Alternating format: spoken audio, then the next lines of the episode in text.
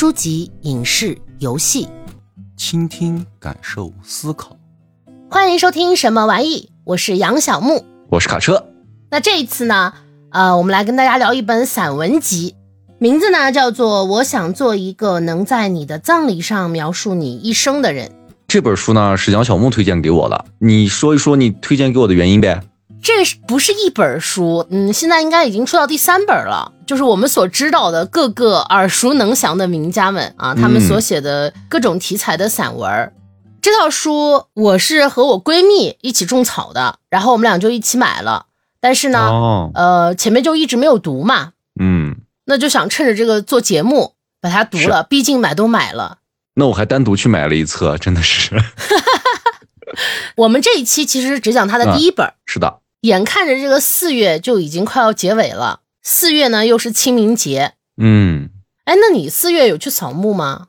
有啊。那你们家扫墓有没有什么特定的程序或者一些规矩什么的？好像没有哎，我感觉跟大多数家庭应该差不多。我们家里扫墓一般是分三次，每年，嗯，清明节一次，七月十五鬼节一次，过年前一次。那所有的家庭基本上可能都是这个节奏，也不是，因为我听别人同事啊和朋友，有的家里每年忌日也会去。规矩上面，我觉得倒没有特别多的或者特别奇怪的，基本上就是反正赶早嘛，不一定非要赶清明那一天去。时间上基本上就是可能太阳刚出来八九点那会儿。哦，那么早呢？对我们家会赶的稍微早一些，甚至有的时候，你像今年清明我们去扫墓，我出门天还没有亮。到了墓园以后，太阳才慢慢升起来。哦，前两年的话，你那会儿还让放炮嘛，就每次上坟都会带上几挂鞭炮，在墓前要放炮。这两年因为各种各样的问题还有规定不让放了，那这个事情也就暂时就放下了。现在基本上每年都是家里人会准备吃的嘛，逝去的亲人他们喜欢的一些吃的，然后准备很多。然后过去就摆在那个墓碑前面，然后烧完香以后，可能烧完纸，大家磕完头干嘛？该说的说完了，然后就开始吃。当然也不可能吃完嘛，基本上都是咬一口，然后最后都放在那里了啊。其他的可能就是烧纸的时候会有一些奇奇怪怪的这个要求。如果是在墓园规定的那个烧纸的那个炉子里烧纸啊，嗯，我们会找笔在那个炉子上写名字，粉笔之类的。因为有的时候那个像我们这边那个东山公墓人会比较多的时候，那我们只能在墓地前烧纸，墓地前那个空地烧纸。那那一块就会找一个，也是找笔，但是会画一个圈儿。但画完圈儿以后要给圈的某一个位置留一个门儿，就像留一个口子一样。那家里老人说，如果不留门的话，这个人是收不到的，会有这样的习惯。你刚才说到就是要准备一些吃食，是啊，这个我我们家也是这种习惯。大多数都会准备吃的嘛，我们也说这个吃的其实是贡品嘛。但我看很多人家他好像是不吃的哦。我对扫墓的印象其实特别好，是吗？我小时候每年都特别喜欢去扫墓，就我们家里就跟春游一样哦，就会背好多好多的吃的啊。而且我们这一家人全都爱吃肉嘛，所以背的肉也特别多，什么烧鸡、卤鸡，乱七八糟，反正一堆就做的特别丰盛，全家一块儿。到这个墓园，然后就徒步进去，就一路大家都是那种说说笑笑的。他们还会准备那种床单儿，嗯，把不用的床单带着，然后就铺到那个呃墓前面，然后祭拜完了之后，把东西拿过来，大家开始吃，就是很认真的吃，大家每个人都吃的很好，就能吃饱的那种。然后跟老祖宗唠家常，这边大人们、小孩们只聊几句，可能就会给这个老祖宗再说上几句。天哪！你看看你这个纯孙子怎么怎么的，整个气氛非常的愉悦，就感觉像是一个那种家庭大聚会。你们像是去踏青，不像去扫墓。对，所以我对扫墓的印象特别好，就是感觉每年像春游似的，因为以前的那个风景还挺好的。一般都在郊区，在山上嘛。而且我们家老祖宗的那个坟是在一个那个山头哦，旁边又没有别的墓。就感觉那一片地全是你的，然后可以远眺，整个就是一个特别温馨的那种氛围。但是长大之后其实就不一样了，因为现在的这个墓园不是有规划吗？所以大家看着都一样那个坟。嗯，对你那个区域里基本上都差不多嘛。是，感觉也没有以前的那种精气儿了。嗯。但是有一个不变的就是还是会带很多吃的，虽然可能不一定会。吃的特别饱了，不像以前可能能在那儿坐上一个来小时，现在可能就是二十来分钟，嗯，就没反正没有以前的那个氛围感了。嗯，哎哎，那我刚好想问你个事儿，嗯，你有没有晚上去过那种公墓呀？我疯了！你以为我是？你以为我叫杨大胆儿是吧？哎，我还我跟你说，我还真去过。你是迷路了吗？呃，不是，应该也不算很久吧，可能疫情之前或者四五年前的样子。嗯，反正有一天心情特别不好，然后我就说我到山上去看看我家这些去世的这些人儿们，啊，因为我不知道晚上那个公墓开不开门嘛，然后我就开着车去公墓，结果到门口，保安就把门打开了，也不问，你知道吧？天都黑黑的，哦，让进啊！对他也没问我，我还说把窗户摇下来跟他沟通一下，看能不能进。结果他看我车停那儿，直接就把那个安检的那个门就打开了，然后我就开上车就上去了。你可别提里面有多僻静了。哇，哎，这个学到了一个新的知识，原来这个墓地晚上是可以去的但是其实没多吓人，因为它里面有路灯，哦。它并不是说彻底的黑压压的一片。是现在的这个墓园其实修的挺好的，嗯，看起来都非常的整齐。我下山的时候就不是还要从那个门出嘛，嗯，我还想跟他打声招呼，结果人都理都不理我，人家做保安室里就把门给我打开了。咋的？你还想沟通一下？我当时下来的时候，那会儿感觉，哎，上去跟家里这些人吐了吐槽，感觉心里舒服多了。然后我就想，那我下来问问这个保安，说，哎，有没有人像我这样大晚上过来扫墓来的？嗯，结果人没给我这个沟通的机会，我也不好把车停下，然后专门进去找他。这你这个经历倒是真的挺有意思。你没有觉得害怕吗？当时没有那么想嘛，上去以后你我发现上面有灯，而且并没有太那个啥，就还好。我就没想到你也有这么大胆的时刻那开玩笑，我我人称卡大胆啊！真的啊？那下次约一局恐怖游戏吧。啊，开玩笑的，刚才是。好了，我们还是回到我们今天要讲的这本书里，嗯让这个卡大胆儿给大家介绍一下。哎，这个书是一本什么样的书？节目刚开始的时候，我们也说了啊，这本书名叫《我想做一个能在你的葬礼上描述你一生的人》，这是一部散文集。那散文集肯定是很多作家写的散文收录在里面的。全书呢收录了近当代二十余位文学大家的三十二篇经典散文，这其中呢就有我们非常熟悉的作品了，比如说鲁迅先生的这个《藤野先生》，还有什么朱自清的《背影》，这些都是我们上学时候学过的。这本书其实就是这么样子的。读起来还是相对比较轻松的。嗯，那我补充一下啊，这整本书呢、其实是分成了三个部分。是啊它的第一个部分呢写的是亲人，爸爸妈妈、爷爷奶奶，第二部分呢写的是爱人，一股爱情的酸臭味儿。也不全是，它有一些呢是 给这个爱人写的，然后有一些呢是给过世的爱人写的，嗯，然后第三部分呢，哎是朋友、师长这样其他的人。所以呢，我们在这里其实不仅是能看到这个让我们难过的这些重要的人的离世，我们也能嗯看到一些比较有趣的部分。是的，是的。那你跟大家分享一下你读完这本书的感受吧。虽然说轻松啊，但是还是蛮揪心的。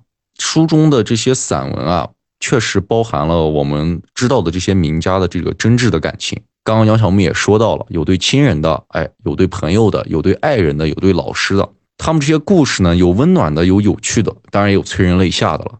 那我读这本书的时候呢，尤其是第一大部分写给失去亲人的这一部分，如果有没有看过这本书的小伙伴啊，我要在这里做一个温馨提示：千万不要连着读，劲儿太大，你知道吧？对，反正我是不知道，我连着看的。那天晚上我坐在床上嗷嗷直哭，给我哭的呀！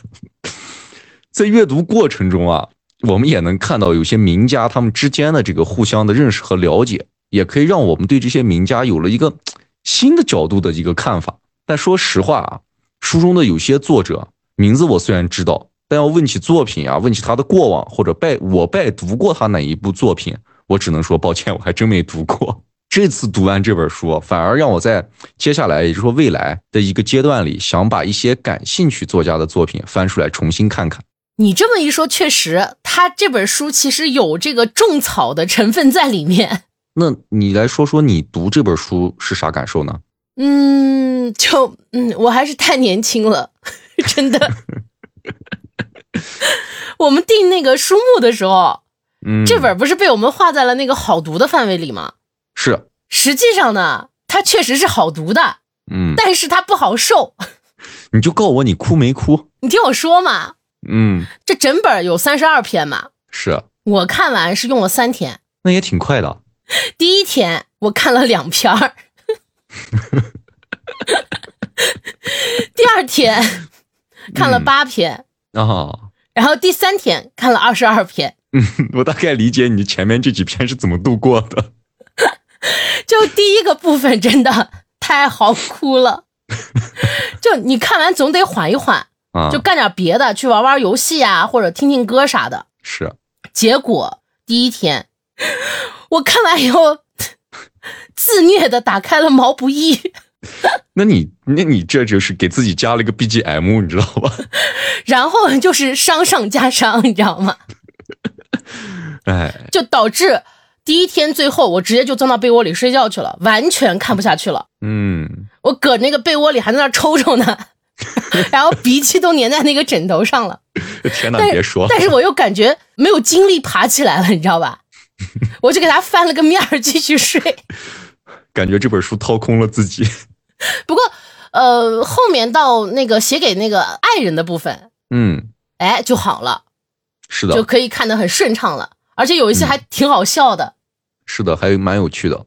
这本书里其实有很多篇章，它是互相都有关联的，嗯，比如那个梁实秋写的《忆沈从文》，还有沈从文写的《致张兆和》，它就很有关联，就有一种不得不提的那种联系在里面。嗯，还有一些篇目呢，它是能从里面看到，嗯，和我们所知不一样的那些作家，比如徐志摩，是，哎，就让我从其他的作家的描述里看到了，竟然还是顽皮的，就等等有很多吧，就不一一列举了。就总而言之呢，这本书就是有笑有泪，比较适合那个放在床头、没事儿翻两篇。就像卡车说的，不要连续着读。对，千万别连着读。嗯，那下面我们就来分享一下这个书里面我们个人比较喜欢的一些篇章吧。可以啊，我们就按照这个书的结构，哎，来给大家分享。我们先来分享一些他们写的其他的人，就是朋友啊、师长呀啊这样的篇目，然后呢，再来给大家分享这个他们写爱人的，最后我们再分享这个最好哭的。嗯，你说对，这咋了？已经不行了。不能想，你知道吧？不能想。那在这个写给其他人的十一篇里面，你最喜欢哪一篇？我最喜欢的是梁实秋写的那一篇《易冰心节选哦，这一篇多少有点搞笑，》。对，是的。你你你说说吧。怎么说？为什么说它搞笑呢？这篇散文啊，按作者的这个写作时间来看啊，评价起来就三个字儿：写早了。是，为啥是他写早了呢？我给大家分享一下。嗯其实呢，作者的这一篇《忆冰心》啊，是作者以为冰心和她的丈夫这个吴文藻双双服毒自杀了，她觉得这个自己的好朋友死了，所以她要写一篇文章来纪念冰心。可实际上呢，作者在写此篇时啊，根据当时几个报刊的报道，确实冰心夫妇已不在人世，后来被证实为谣言。假新闻嘛，对冰心夫妇依然健在。冰心 活得可长了呢。是啊，但是他这一篇文章已经写完了。嗯，所以说，嗯，就是你活着的时候，我也可以写一篇，比如说《益阳小木》这样，是吗？你你你这多晦气啊！不要干这种事儿。不会，暂时没这个想法。你要这样，我就写十篇回赠给你。我谢谢你。但是大家就想一想，如果我也不知道，因为书中也没有提啊，不知道当时冰心有没有知道这件事。如果知道了，可 也不知道他会作何回应啊。其实整篇散文中啊，作者梁实秋就回忆了他与冰心的一些故事，包括他们的初识、他们上学时一起演的演戏的一些趣事，以及还有他与冰心的这个几次通信。他说到，哎，逗冰心说来青岛玩，他知道冰心特别喜欢海嘛，然后也说到了冰心这个身体健康的这个情况。但其中呢，他还说到有一点特别有意思啊，就是说让我印象特别深刻，就说冰心的那个床，嗯在这个抗战时期，他们因为躲避战乱，经常要搬家嘛。然后冰心他们就各种搬家，从北平到昆明，再最后搬到什么歌乐山。但是无论如何，他都带着他那张笨重的床，床垫。他说的是弹簧床，但具体是个床垫吗？还是弹簧床？应该是个床垫，弹簧床垫吧。刚好我最近不是也换了床垫吗？嗯，我是睡了大概一个多月的那种干板、干床板。对，因为卡车才搬家，好多东西还没有置办齐全。等我的这个床垫前两天一到，我躺上去我就明白了，嗯，搬床有的时候是对的。但是搬的过程你不 你不跟大家讲讲吗？那不是有仙儿和喵子，我们三个精壮男子是吧？嗯，往上搬吗？累吗？还行吧，毕竟他们可能使的劲儿比我大。哦，那以后我家搬床也找你。你找喵子还有仙儿。其实，在散文中，作者梁实秋和冰心说到他们初识的时候啊，还有一个特别有意思的一个小片段，他也跟我们大家分享了。文中是这么说的：经许地山先生介绍，寒暄一阵后，我问他：“您到美国休息什么？”他说：“文学。”他问我：“您休息什么？”我说：“文学批评。”话就谈不下去了。他俩的第一次相识还是蛮有意思，我就说。嗯，整篇文章看下来，可以发现我们作者梁实秋对冰心他们之间的这个友谊啊，还是相对很深厚的。作为这种异性朋友之间，我觉得还是蛮羡慕这种感觉的。而且这篇故事读完，说白了还是蛮轻松的，因为从刚开始就告诉我们，实际上冰心夫妇没有死嘛。反，我反而我感觉我在像是看一个这种蛮有趣的事情来读完这篇故事的。那我想问一下，你羡慕他们的友谊是羡慕到哪儿了呢？咱们这个异性之间的友谊不够深厚，对吧？我听出来了。呃，不是，不是我，你看你咱们之间的友谊都是那种我写一篇，你写十篇的这种针尖对麦芒，你知道吧？就是有的时候，嗯，可能不需要这么的强烈，你知道吗？啊，我明天就写二十篇给你。你真好写你。那在整本书的这一个阶段，就是写给其他人的这些文章中，有没有你比较感兴趣的？哦，我还蛮喜欢那个怀念曹郁、巴金的。哦，先分别来介绍一下这两位吧。其实也不用介绍，我就大概说一下吧。这曹郁呢，是这个中国现代话剧最重要的剧作家。哎，特别是他的这个《雷雨》，嗯，应该能说是家喻户晓了吧？嗯，那巴金就更不用多说了，就不仅是中国文学里不得不提的作家，更是为中国作家创造了一个相当于这个文学乌托邦一样的平台——收获杂志。是的，这个应该也没有多少人没听过。嗯，那之所以喜欢这一篇呢，是我觉得他写的特别真诚。他讲的呢，就是他们两个人相识的这个几十年里同命相连的那种情谊。他们都失去了生命中重要的人嘛，嗯，那他们对文学的热情也都是非常高昂的。是，其中呢，他就写到：“我们终于还是挺过来了。相见时没有大悲大喜，几句简简单单的话说尽了千言万语。我们都想向前看，甚至来不及抚平身上的伤痛。”就急着要把失去的时间追回来。除此之外呢，还有他们人生的遭遇也非常的相似。他们那个时代经历了什么，我们这边也不用多说了，大家应该都知道。是的，用这个巴金自己的话来说，就是这时他已经满身创伤，我也伤痕遍体了，也包括他们的正在老去的身体，还有对疾病的那种无力感。他是这样写的。他说：“但是我们毕竟老了，被损坏的机体不可能再恢复到原貌。眼看着精力一点一点从我们身上消失，病魔又缠住了我们，笔在我们手里一天天重起来。那些美好的计划越来越遥远，最终成了不可触碰的梦。”他还写到，就是他们在一起住院的时候的生活。嗯，就那一段其实还挺有意思的。就巴金说他说话没有力气，对。那曹郁呢，就是耳朵听不清。结果呢，他们俩就各说各的。是的。但是呢，这个却并不影响他们对彼此的了解。是。就让我想到，就是我们朋友之间的相处，有的时候也是不用说话，就一个眼神儿然后对方就能知道你是什么意思。这种事情，就比如说我说我去开车，你说你去买水，然后我们俩就分别走开了。结果你追上我来，给了我一把车钥匙。其实你根本就没有听到我说啥，就还比如有些时候，就比如说我跟我闺蜜吧，就休息的时候呢，我们两个人就经常是那种窝在床上各干各的事儿，也不交流，或者就打语音电话。啊，刚开始可能还能聊上两句，到后来呢，哎，电话不挂，但是偶尔会说两句，然后手里都是各自忙各自的，然后几个小时就过去了。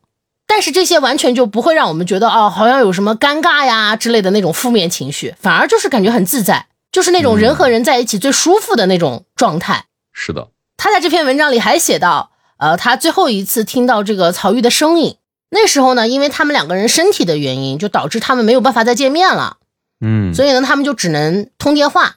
而那个年代，那个通电话其实也不是一件特别容易的事情。对，应该很不方便的。他们俩是在九三年的中秋，是他们俩最后一次通话。那个通话的时候，巴金就说：“啊，我们共有一个月亮。”然后曹玉就说：“我们共吃一个月饼。”就感觉他俩就即使都是被这个疾病在折磨，但是对生活还是有那种很乐观的态度和激情的。是的，相比之下，就我们这个日子过的，就感觉咋就这么丧呢？他们所经历的那些事情，就是如果放在我们身上。那可能就是致命的打击，但他们却不仅能成为自己的太阳，还能去照亮看向他们的人，就真的特别厉害。嗯，就像我二十岁的时候过生日，过生日都要许愿嘛。啊，那个愿望是我到现在唯一记得的愿望。那你看来许了一个比较难实现的。呃，我那时候立志要做一个积极、阳光且向上的人。哦，但现在我感觉吧，我我那时候还是太看得起自己了。就这这个事儿，我还得再努力努力。但我到现在没有变，我还是希望我能成为这样的人。如果有个大佬赞助我们的节目，你可能会更开朗一些。哇哦！那如果我们的听众朋友能多多给我们留言、点赞之类的，我也会更开朗一些。不然我可能很可能会变成一个很阴郁的人。哎呦，悲春伤秋。哎呦，觉得生命没有意义。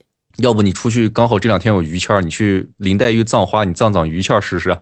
所以一切都取决于咱们听众，绑架听众了，开始。他在 PUA 你们，你知道吗？那接下来我们说说那个这些名家写给爱人的吧。那这一部分你喜欢的是哪一篇？我喜欢冯骥才的那一篇《老夫老妻》。哦，这篇很有意思，它不太像散文，反倒有点像一个那种小小说。是是，像一个非常小的小故事。嗯，这一篇文章呢讲的故事也比较简单啊。文章就讲述了一对儿这个老年夫妻，真的是老夫老妻啊，因为一件琐事儿就争吵起来了。那这个老头呢就赌气跑出门去了，剩下这个老婆婆一个人在家里。老婆婆在家坐了一会儿呢，消气了嘛，然后也非常担心这个自己的老头。就出门去找他了。文中呢，其实大量的篇幅都是这个老婆婆的心理活动。通过老婆婆的心理活动呢，能回忆到他们这对夫妻两个人曾经的过往，回忆他们过去的这个恩爱呀、甜蜜呀的这些小事情。最后呢，这个老婆婆在外面没有找到老头，然后她就自己回家了。回家以后发现老头已经到家了。结果老头呢，虽然什么都没说啊，但是眼神中啊全是这个歉意，也给老婆婆倒好了一杯热茶。那两个人就和好了，其实就是这么个小故事。但是他写的很有意思，纠结的那种情绪呀，还有一些小情感，写的非常到位。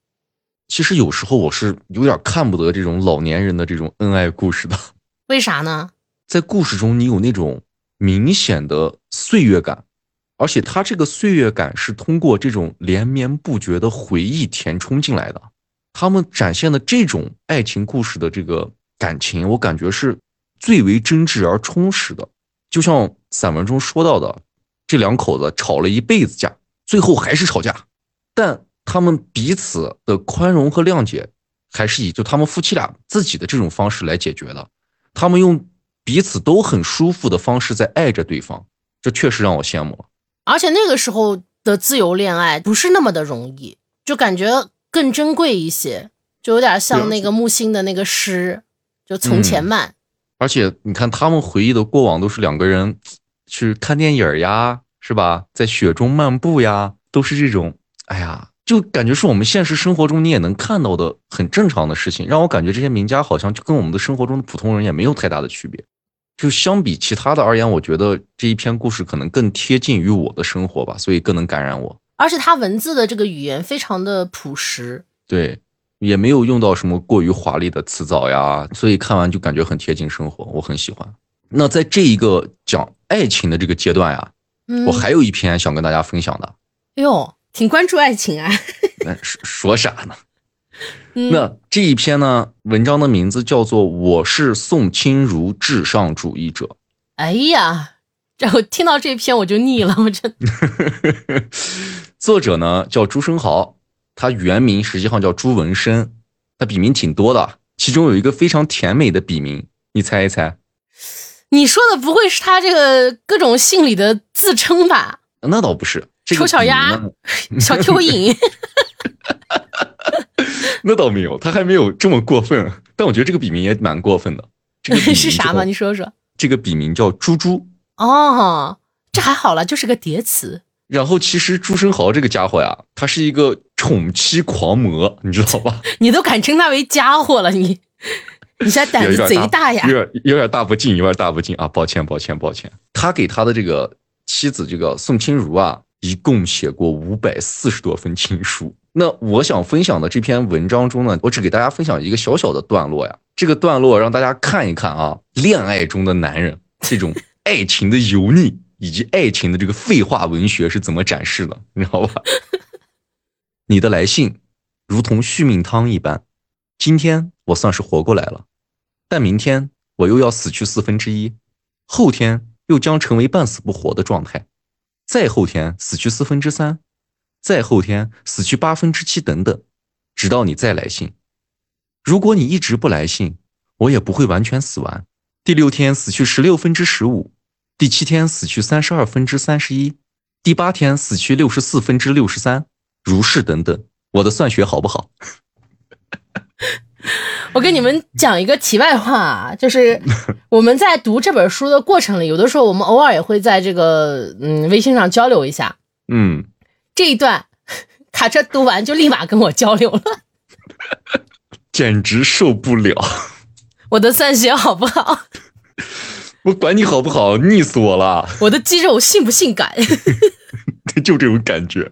我的腹肌帅不帅，你知道吗？其实我有另外的一套朱生豪的书，哎呦，这套书呢是朱生豪的情书全集，天哪啊！你怎么会有这种东西？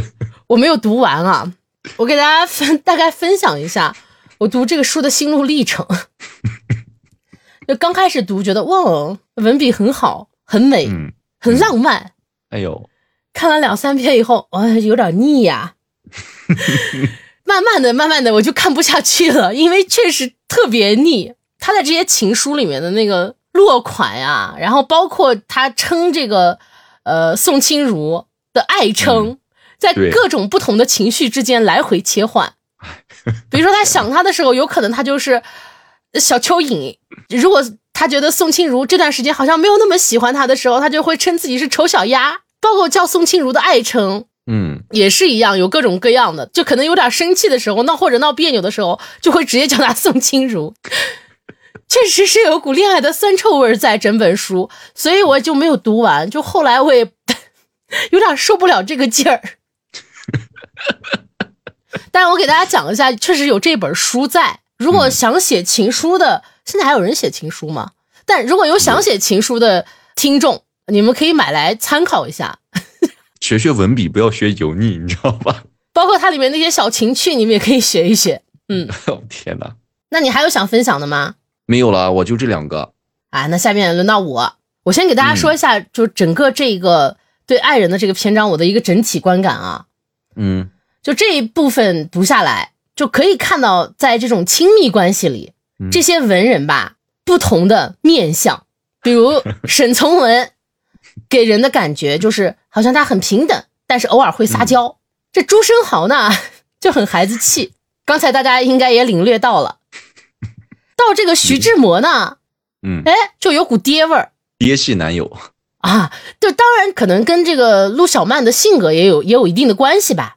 嗯那我们这一期节目的标题，其实呢也是出自这个段落的别话的这一篇，作者呢是许地山，讲的呢就是这个重病的妻子和丈夫的相处，就也可以当做这种话别来看吧。是的。那其中呢，这个妻子就说了一句：“不要爱我与离别之后。就往期节目的标题可能都是我们录完了最后才取的，但这一期的标题在读的过程中，我就私自决定就用这一句了。行，我准了。那说回到我想分享的这个篇目啊，是沈从文的《致张兆和》哦。这里呢就要说到这个书里面这些篇目的一些关联性了，因为我要说这一篇，就不得不提一下这个梁实秋写的《忆沈从文》。是的。他收录在那个这本书里的朋友的那个部分，嗯，这里面呢就有提到了这个沈从文和张兆和的恋爱史。他就讲到张兆和呢，当时是这个英语系的，用现在的话来形容，他就是白富美。沈从文呢，就是比较属于沉默寡言的那个类型，可能就显得有点内向阴，甚至可能又稍微有点点阴郁的感觉。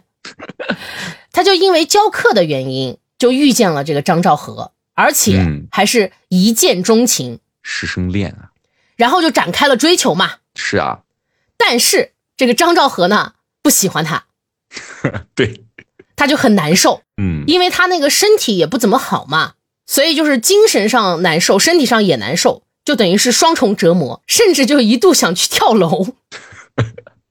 这张兆和呢就被沈从文纠缠的就烦了。他就拿着这个沈从文写给他的一大包信，这不是我说的啊，这是这个书里就这么写，还一大包信，啊，去去告校长去了，我告老师，然后还给这个校长特别的指出了信里的一句话，就想让校长看看这个叫沈从文的老师对他这个学生是多么的无理，他骚扰我是吧？这句话是，我不仅爱你的灵魂，我也要你的肉体。嗯，结果呢？这个校长了解完了整个的这个事情，他对张兆和说的竟然是：“我劝你嫁给他。”你这是咋了？搞得好像你没看过似的，就听着还是觉得很惊艳，对吧？是的，听着还是嗯，这校长。咋说呢？我也不知道该咋说。说他人好，他好像人也不好，你知道吗？但是他一直以就是撮合了这一对为 值得骄傲的事情。这倒是。那在了解完了这一段这个恋爱史之后呢？哎，我再说回我要分享的这一篇，就非常的好笑了。那这一篇呢，其实是这个沈从文在旅行的途中写给张兆和的信。当然，这时候他们俩已经结婚了啊。整个这一篇的内容其实非常简单，一个呢就是我想你。对。一个呢，就是聊闲话，我吃了啥啊？这个船上有哪些八卦？是的。还有一个呢，就是他自己的一些思考和感受。嗯，我给你们分享其中的一段吧。我先以为我是个受得了寂寞的人，现在方明白，我们自从在一处后，我就变成一个不能够同你离开的人了。三三，这是他对张兆和的爱称。想起你。我我还是连起来哈，三三，想起你，我就忍受不了目前的一切了。我真像从前等你回信不得回信时的神气。我想打东西，骂粗话，让冷风吹动自己全身。我觉得可能 这样你们大概能感受得到了，他是一个不一样的沈从文。而且在读完这个爱人整部所有的这个篇章之后。你发没发觉，就是沈从文和朱生豪都有一个嗜好，起名字吗？不是，他们俩都想把媳妇儿装口袋里。这不爱情的甜蜜，唉，酸臭，到哪都想在一起。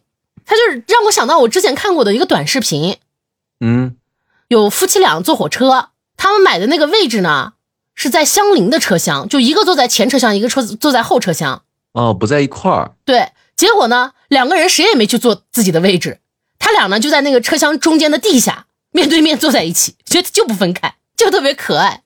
其实也蛮令人羡慕的，就这种甜腻腻的爱情，其实你要搁到我身上，我也想要，我也不在意恶心到别人。是吗？哦，我可能只想要那一段时间，过了这一段时间，我觉得我可能还是需要一个独立的这种空间。哦，你是说就是两个人天天腻在一起？对，就是我。哦，那我也不行。就我刚开始可能 OK 也没问题，我天天跟你腻一起，我老高兴。但是，一旦过了一段时间以后，我发现哦，no，我需要一个独立空间，你一定要给我一个独立空间，不要不要这样子。哦，你说这种时时刻刻腻在一起，我确实也不行。如果能每天给呃，或者一一个一两个小时自己能独处一会儿，这种也挺好，就这种更舒服一些。嗯，主要我有虫牙，我怕我牙不好，不能吃太甜的。你还会被自己甜到啊？不行，受不了，受不了。但是看人谈恋爱这个事儿其实挺香的啊。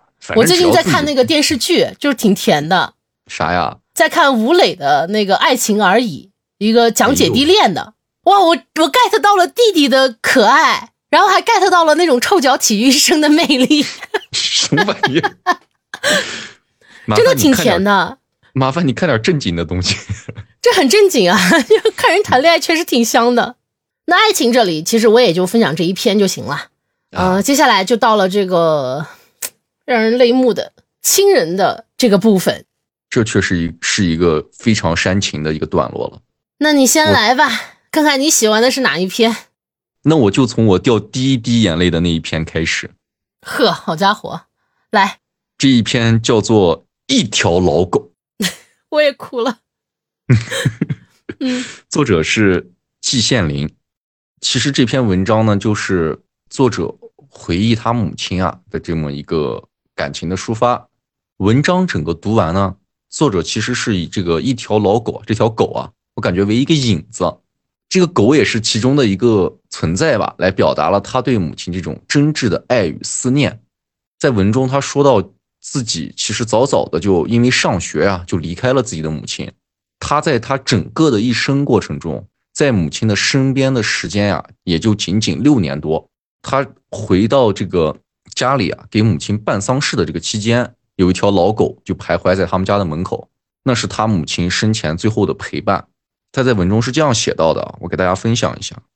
古人说：“树欲静而风不止，子欲养而亲不待。”而现在这句话正印在我的身上，我亲自感受到了。然而晚了，晚了，逝去的时光不能再追回了。长夜漫漫何时淡？我却盼天赶快亮。然而我立刻又想到，我只是一次度过这样痛苦的漫漫长夜，母亲却度过了将近三千次，这是多么可怕的一段时间啊！在长夜中，全村没有一点灯光，没有一点声音。黑夜仿佛凝结成固体，只有一个人，还瞪大着眼睛在悬想，想的是自己的儿子。陪伴他的寂寥的只有一个动物，就是篱笆门外静卧的那一条老狗。读到这儿的时候，我是不敢想象这位母亲的孤独，她对儿子的那种思念，就像凌迟一般，每日都弯割着这个女人，她到底是如何走完这样的一生？我不敢去想啊，我是哭了，反正跟小孩一样，我哭的也挺很是难过。就这一篇其实写的很真诚，嗯，也很巧妙。其实这个老狗的境遇也相当于他的母亲，而且里面还有一些，比如说他母亲去世了之后，他本来想把这个狗带走，但是因为实际情况不允许，他就没带走嘛。对，这个狗最后也就是只得独守空屋，也不知道未来会怎么样。而这只狗呢，它又承载了。一部分儿子的义务，它在陪伴这个老母亲。嗯，就书里其实也有一些比较让人共鸣的地方，比如说他在去希望他母亲没事儿的时候，他会寄希望于玄学。他在车上的时候会数那个电线杆儿，就像我们有时候遇到那种自己搞不定的事情的时候，也会寄希望于玄学。比如说最近不是流行这个年轻人去拜佛吗？去上香吗？啊，嗯，我也挺想去拜财神的。刚才听你说到这个，他回家的时候这个玄学呀，也让我回忆起了我自己的一些往事儿。嗯，你说说。他文中说的是，可是我这一个奇妙如意的美梦，竟被一张母病速归的电报打了个支离破碎。他这个美梦啊，说的就是等他有钱了啊，把母亲接到济南来，享受几天这个好日子。就为啥说我回忆起我的过往呢？因为我的父亲不是去世的也比较早嘛。我在学校外地上大学的时候，也是家里人给我打电话告诉我，哎，我爸病了，很严重，然后赶快回来，买当天的机票就飞回来。嗯，其实我心里也是有这种感觉的，就是我感觉怎么会突然生病呢？上星期打电话的时候感觉人还好的呢。其实我心里大概有已经有这种不好的预感了。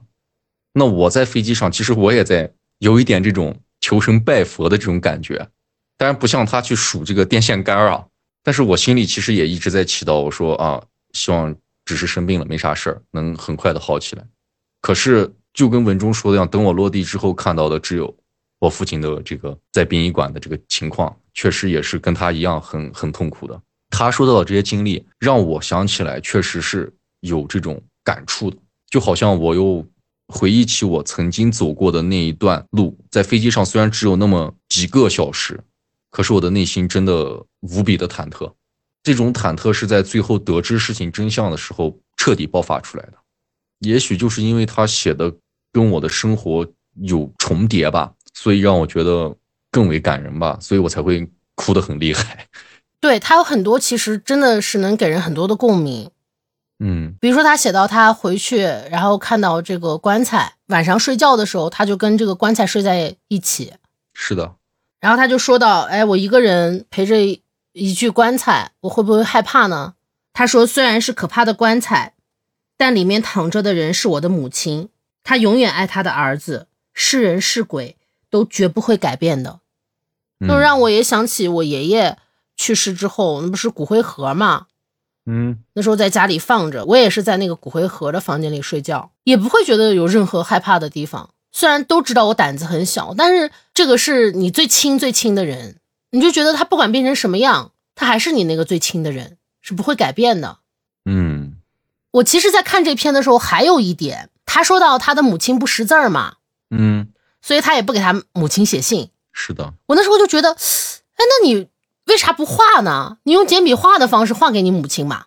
但是后来我反思了一下，嗯其实可能不是说写信和画画去能解决的，他可能真的没有话去跟他的母亲说，就是这种两代人的隔阂，加上他又不在母亲的身边，从小长大，只在母亲身边待过六最开始的六年，那六年那可能三年都是没有记忆的，太小了。是的，真的不知道该说些什么，就跟我们现在的这个亲有些人的亲子关系其实是比较像的，就包括像我家的这种情况，大家都知道是交流比较多的，有的时候也是懒得去说很多东西，懒得去解释的，所以我刚开始是指责他了，真的，嗯静下心来一想，又又能理解到他了。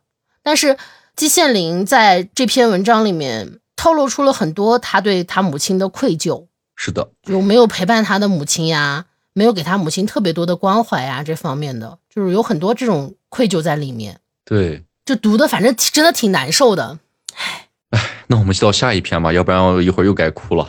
嗯我下一篇想分享的呢是萧红的祖父死了的时候。啊，这篇也好哭，怎么回事？这个节目就到后半段有点进行不下去了，我看是。就是你让我稍微平复一下心情啊。这一篇文章是萧红回忆他祖父与他之前的过往，包括他祖父死了以后，他的一个心态的变化。说到萧红，其实也是比较出名的名作家了。我还是想跟大家说一下他的这个身世背景这一块儿。他呢是一个地主家庭出身吧，小时候的性格呢算是一个野丫头，但在当时的那个年代啊，重男轻女是相当的严重的。她作为一个女孩，她的父母是反对她读书的。为此呢，他们家中也因为这件事情啊，经常闹矛盾，而且是闹得不可开交的那一种。最后呢，都是靠他的祖父来从中调解。在他小的时候，也是他的祖父帮着他说服父母，让他去读书的。文中提到，萧红在年幼的时候有其中有一件事是关于跟她祖父的一起去上厕所的一件事。这件事情就是说，他母亲去世了，他父亲又娶了一个新母亲。那有一天晚上呢，他想去上厕所，但是他不敢去，他就跟他的新母亲说：“妈妈，你陪我去茅房吧。”然后他这个新妈妈就说他不去，他说：“那我害怕呀。”他爸就说：“你怕啥？怕鬼还是怕神啊？”这会儿没有办法，他的祖父呢虽然已经睡下了，结果还是赤着脚，哎，出来陪他去外面上了茅厕，就可以看出来，其实他的祖父是非常非常疼爱这个孙女的。那然而在他祖父去世以后呢，他在这篇文章也说到过了，过去的十年呀。我和父亲打斗着生活，在这期间，我觉得人是残酷的东西。父亲对我是没有好面孔的，对于仆人也是没有好面孔的，他对于祖父也是没有好面孔的，因为仆人是穷人，祖父是老人，我是小孩子，我们这些完全没有保障的人就落在了他的手里。后面还说到，我懂得，尽是些偏僻的人生。我想，世间死了祖父，就没有再同情我的人了；世间死了祖父，剩下的尽是些凶残的人了。其实，在他的祖父去世以后，萧红对这个家基本上就没有任何留恋了。他也选择了自己去出去独自闯荡的生活。那祖父对他的疼爱在文中展现的淋漓尽致。刚好在读完这一篇这个文章的时候，我去看了一部电影，叫《深海》。《深海》中的这个小女孩啊，也是父母离婚了，父亲娶了一个这个新妈妈嘛，就算父亲跟这个新妈妈又生了一个小孩，结果对这个小女孩就属于。像文中之前我分享的那个上厕所的那个片段一样，就对她是那种，哎，感觉照顾不到位的那种感觉。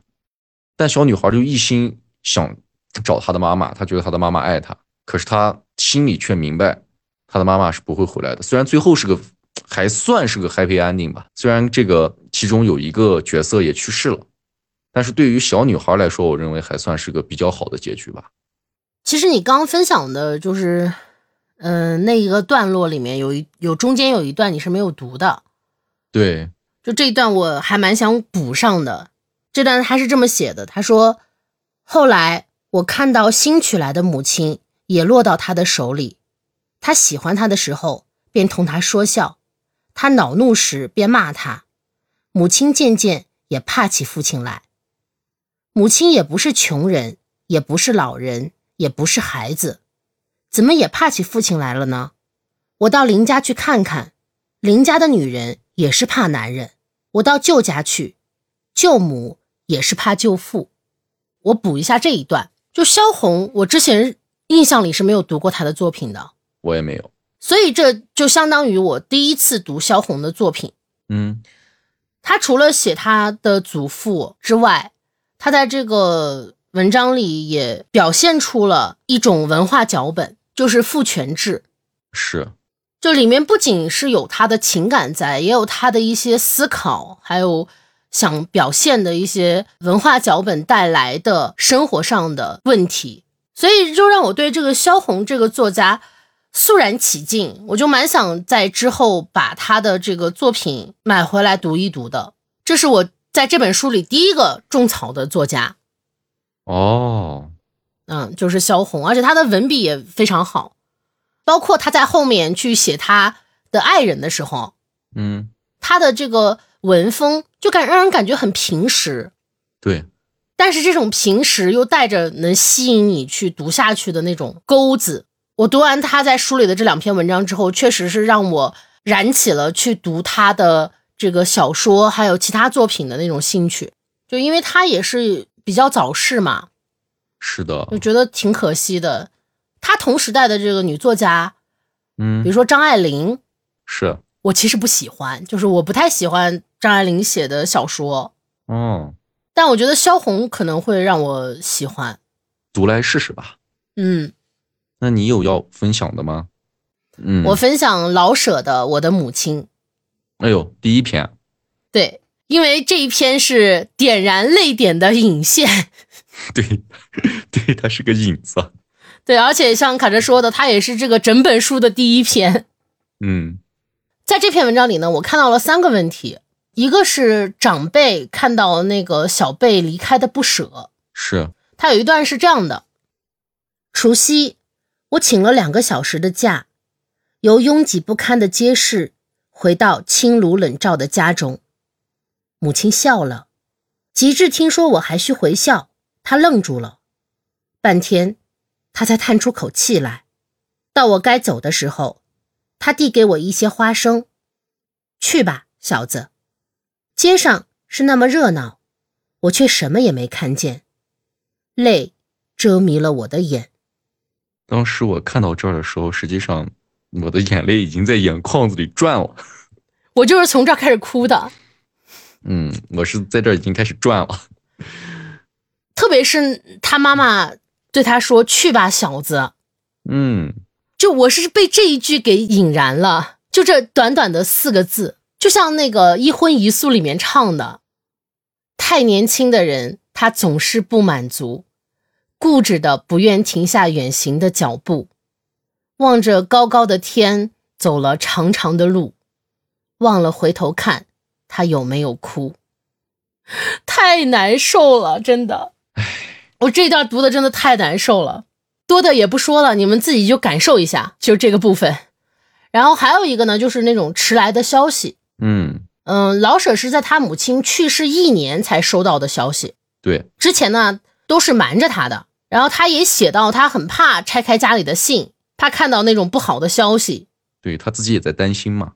就我就觉得很多时候家里人都是这样的，就是怕不好的这些消息会影响到你。尤其是在比如说我们在外上学的这个阶段，经常会报喜不报忧嘛。嗯，就我们自己其实也是这样的。是啊，我上大学的时候，就我奶有一次病了，结果一家人没有人告诉我，他就就是怕我一着急我就赶紧跑回去嘛。是的，但实际上对我们来说，就你说耽误几天学习或者耽误几天工作，那又能怎么样呢？就世界没有我也完全不受影响嘛。离了谁都转。可是我同时也知道，就他们不说也是一种爱你的表现，对，这个就很矛盾。一方面是我们自己知道他们为什么不说，嗯，一方面是我们希望他们说，是还有一方面是就像你说的，我们就是我们自己也是报喜不报忧，对，换做你，你也会做同样的选择。所以我就希望是不是人和人之间有一天能够更直接一些。那可能只有三体人能做到。他们不需要直接，他们没有直接的权利。就我就想说，就其实我们没有那么脆弱，可能就是我们的家人没有我们想象的脆弱，而他们想象中的我们也没有那么脆弱。但这个东西确实就是没法解决，对，就像之前我们提到的那个离开的不舍是一样的，就是没法解决。家人的爱很多时候说不出口，反而是藏在一些不能说的，或者是甚至是善意的欺骗背后的。有很多隐秘的表达，其实所以说我们在生活中还是不是说跟家人多交流吧，更多的是可能是需要自己多观察。只能说希望能做到吧，太难了。嗯是，那最后一点呢，就是呃言传身教，就里面老舍也说到他的这个性格啊、习惯呀，很多都是从母亲那里学到的嘛。是的，其实不止老舍，就是胡适的那一篇《我的母亲》里面也有说到这一点。对，就我们一直在说那种家庭氛围，说的是什么呢？就是说从家里面学到的东西嘛。嗯，我们既能学到闪光的，也能学到一些不怎么好的部分。那那肯定就定，这些其实都来自这个家庭的教育。我是认为啊，它比这个学校和社会的都更重要。啊，那肯定的，就我们很多的习惯的养成，嗯、思想的启蒙，其实都是从家庭里来的。而这些年，就是很多的这个新闻里，我们也能看到，怪游戏带坏孩子的，怪书店卖给孩子小说的，怪这个动画片有各种问题的这样的家长。是，他们就好像完全没有反思自己教给了孩子什么。其实，就这个世界上不好的面真的特别多，没有任何人能去消灭这些东西，因为我们就是这些东西的一部分。但是，如果说能有一个好的引导，那这些不好的面也有可能会成为一个人的动力。是，打一个小小的比方吧，就之前我姐姐她生了一个宝宝嘛，现在才上那个小学，然后他就爱玩游戏，呃，是一个有三国人物的竞技游戏。哦，有一次他跟我聊天，就问说：“哎，这咋办呀？天天就爱玩这种游戏，一有空就去玩这个游戏。”嗯，然后我就给他支了个招儿，他既然这么喜欢用这些历史的角色，那你就趁跟他吃饭或者聊天的时候，就给他讲一讲这个历史人物到底是是一个什么样的人，他有什么样的故事。这样他不仅玩游戏了，他还能学到一些他这个游戏人物哎相关的一些知识。嗯，很有可能他之后跟同学去聊天的时候，哎，自己也有谈资，然后同学因为他知道这些，哎，觉得哎他好厉害，那他也因为得到了同学觉得他好厉害的这个反馈，而更有兴趣去了解这些历史，了解这个人物。嗯，当然，我也不知道 这个姐姐有没有去实行我给她提的这个小建议，而且我也不知道这个建议会不会确实的有用，还是我纸上谈兵的这种表面的形式。但我觉得我们可能有很多方法可以影响到其他的人，看大家用不用更多的心力吧。反正它肯定是一个耗费精力的事情。这说跑偏了哈。那我最后分享一段文章中的话吧。老舍在这里是这样写的：人即使活到八九十岁，有母亲，便可以多少还有点孩子气。失了慈母，便像花插在瓶子里，虽然还有色有香，却失去了根。有母亲的人，心里是安定的。就分享这一段吧。啊，那我再多说两句吧。嗯，就跟这一篇没关系了哈。我就说一下这个亲人的这个部分。他这个部分呢，一共有十篇。是的。其中呢，我五篇都是哭着看完的。嗯，小伙伴们在读这十篇的时候啊，千万不要配着那个毛不易的一荤一素看。没人会给自己配着 BGM 来读这种文章，真的能给人哭死。我在整理这本书的时候，我有标注了我哭的文章。嗯，其中有史铁生的《老海棠树》，还有《合欢树》。是的。有萧红的《祖父死了的时候》。嗯。有老舍的《我的母亲》。有季羡林的一条老狗。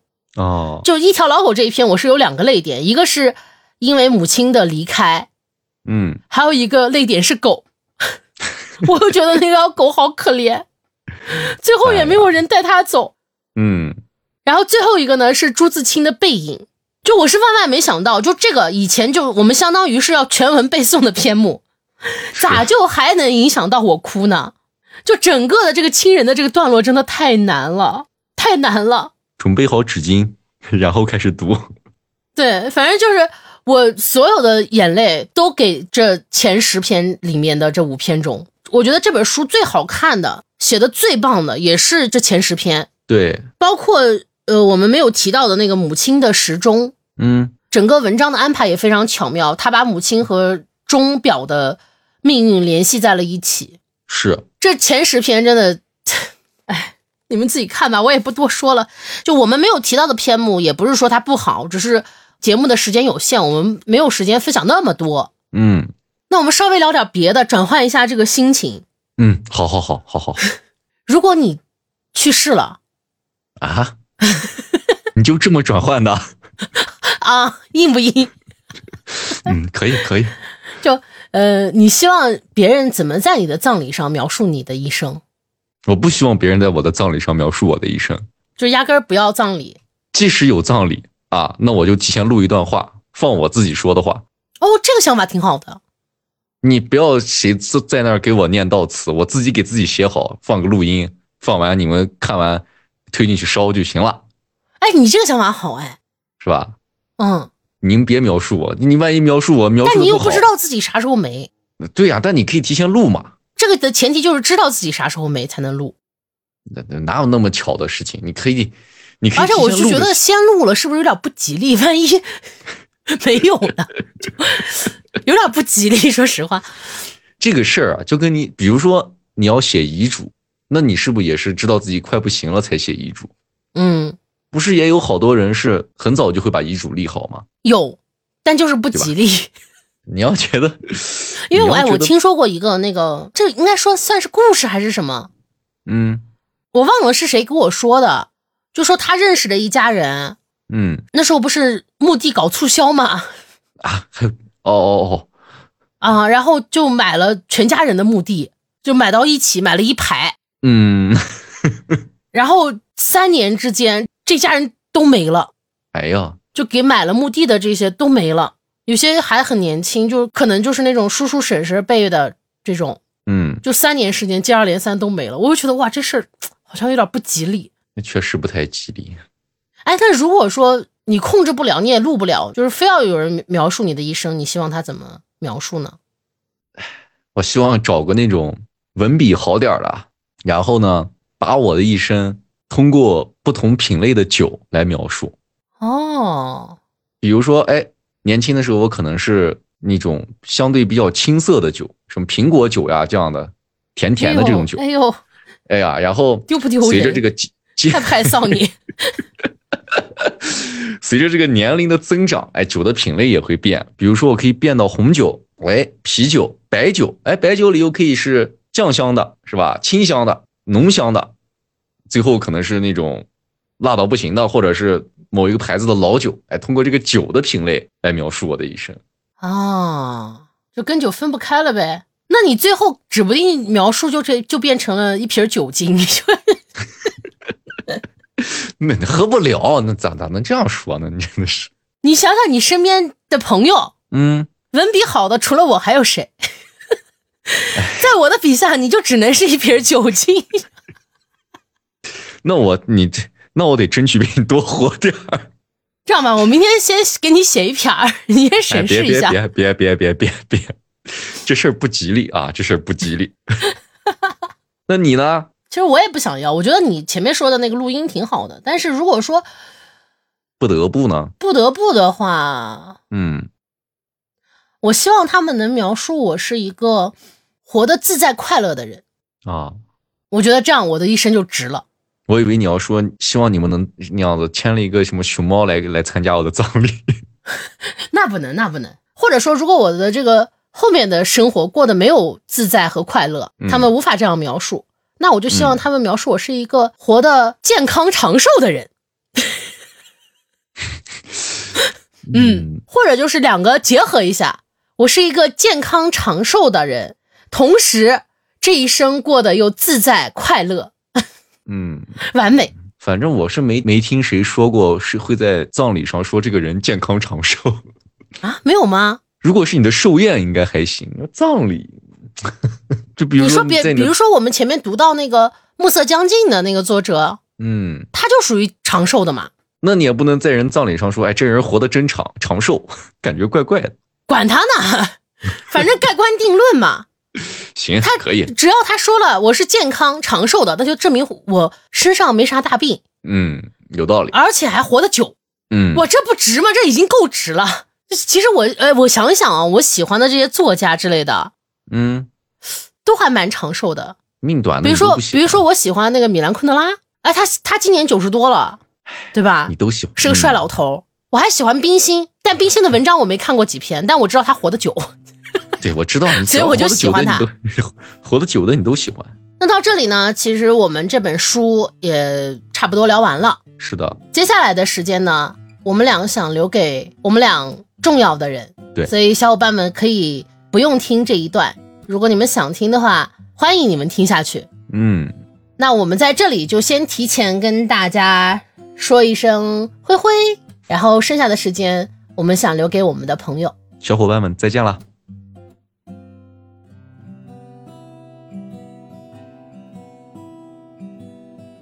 我想做一个能在你的葬礼上描述你一生的人。这是我和我的闺蜜一起种草的书。我在书里画了线，贴了索引，而他的那本，也许会永远崭新下去，就像他的年纪，永远保持年轻一样。时隔一年，他的葬礼即将在春夏交接的日子到来。我很开心，能把这个向日葵一般的女孩介绍给你们。她的人生。按世俗的角度来说，没有很幸福。童年的伤疤和恋爱的坎坷，足以让她成为一个阴郁的人。可他并没有被伤痛打败，虽身处黑夜，仍然会仰面来等待黎明的太阳升上天空。与内心的坚强相比，他身体所表现的柔弱和娇气，实在令人皱眉。直到现在，我还是无法把那个扛着一大箱书、爬上十几楼的少女和拎着一箱酸奶要人去接的姑娘融合在一起。说起书，那箱书里有一半是村上春树，这是他最喜欢的作家。我只读过《挪威的森林》，完全不是我喜欢的风格，就像他不喜欢米兰昆德拉一样。如此不同的我们。是怎么成为彼此唯一的闺蜜的呢？也许是那些对方身上我们所不具备的特质吧。对于喜欢的，他热烈、奔放，追起心来不输给任何人。从唱片到周边，从所有的影像到儿时的资料，没有他不收集、不知道的。谈起恋爱，更是一副视死如归的模样，是即使头破血流也得再撞上两下试试看的勇士。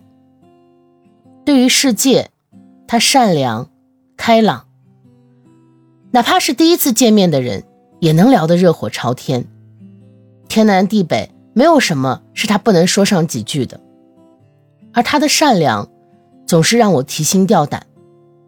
在他的眼里，遇到的每一个人都不会是危险的，为此吃过的亏、受过的难数不胜数，却依旧报以最大的善意。对于身边的人，他热情周到，就好像根本不知道什么叫麻烦似的，连最细微的小事他也不会糊弄解决。都说去旅游。总有一个人会负责所有，他就是这样的人。他还是个安利小能手。如果他去做了带货主播，那我现在应该已经住上大别墅，过着无所事事的日子了。那些极具感染力的神态和夸张又真诚的表达，有谁能不被触动呢？就连没有化妆习惯的我，都被忽悠着给我妈买了好些粉底和眼影。他走之后，我开始玩他一直给我安利的《元神》，那个他不敢做下去的任务，我做完了；那个他还没来得及探索的地图，我走过了；那个他没有看到的国度里发生的故事，我知晓了。我会一直玩下去，不是替他，只是想看看他喜欢的这个世界。我会攒好原石。等今年的海岛，把他游戏里的小女儿可莉带回来溜溜。我还买了几本村上春树的书，或许除了那本我不喜欢的，这个老爷爷其他的书会很有趣呢。有一年聚会，聊到一个话题，说如果恶魔会杀死你所有的朋友，只给你留下一个，你会选谁？我们俩都坚定地选择了彼此，并且毫不愧疚地看着其他人。现在，如果再问我一次，我还是会毫不犹豫的选择他。不是因为我们曾一起诅咒前男友会秃顶，也不是因为我们一起走过的岁月，只是因为他值得。哪怕从此以后我们再无交集，各自生活，我也想让他留在这个世界上。至少，我们还能仰面等待同一轮太阳升上天空。我想，“鬼”这个字之所以存在，一定是因为我们希望那些逝去的人会在我们看不见的世界里继续活着。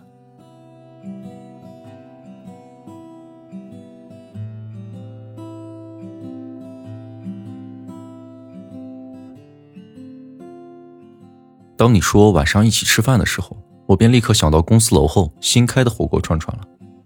这几天下班路过，总会被诱人的汤底味道勾了魂魄，心中总想着哪天必要来吃上一次。可你知道吗？自从上次我们吃过后，那家店铺我便未曾光临过了。想必你也能猜出一二的。还记得那天你在路口等我下班，是个什么样的天气？我已记不得了。既然是下班点。就当夕阳西落，转瞬成夜吧。穿梭过往的人群中，仅有你矗立而望。你身上的黑色朦胧长裙，确实有些欲求不满的贵妇气质。这话自然不能当你面说，要不我的胳膊免不了又得受些皮肉之苦，再或者被你调侃猥琐渣男之类的话了。现在想想，我该说的，毕竟朋友间的拌嘴打闹也不失为乐趣。而现在，我只能在殡仪馆的火炉旁自言自语了。今天是四月十八日，下了一整天雨，很冷。说是雨，更像是冰冷的沙帐，片片随风拂过大地，留下湿漉漉的深色痕迹。你说这天再去吃顿火锅，该是多惬意的事情。可惜你是吃不到了。还记得那天我们运气不错，串串店里正好有空位，那是在照壁后面直上台阶的雅座。老板娘热情点过锅底后，我们便去冷柜边上拿菜了。你像往常一样嘱咐着少拿些。我知道你这又是对你自己说的，以往眼大肚子小的家伙数你是第一流的。等回到座位上，我才发现，今天你对自己的嘱咐居然起了作用，这确实值得表扬。而我当时还是没说出口，你就当我是嘴笨或者反应迟钝吧。直到现在，我的脑海里还时常回荡起你吃到美食的那句“嗯，好好吃”。我是学不来你那拉长的语调和语气。